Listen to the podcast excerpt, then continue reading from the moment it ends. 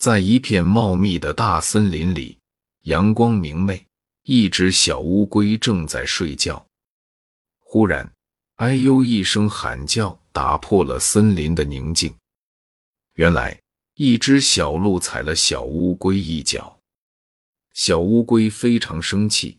小鹿连忙给小乌龟道歉，可是不管小鹿如何解释，小乌龟就是不肯原谅小鹿。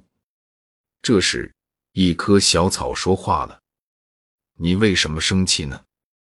小鹿又不是故意的，你看我都不生气。当然了，又没踩你，你当然不生气了。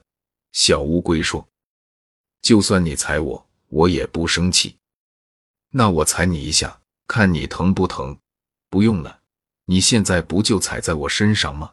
小草说：“是啊。”小草正受着委屈，都没说什么。我为什么不能原谅小鹿呢？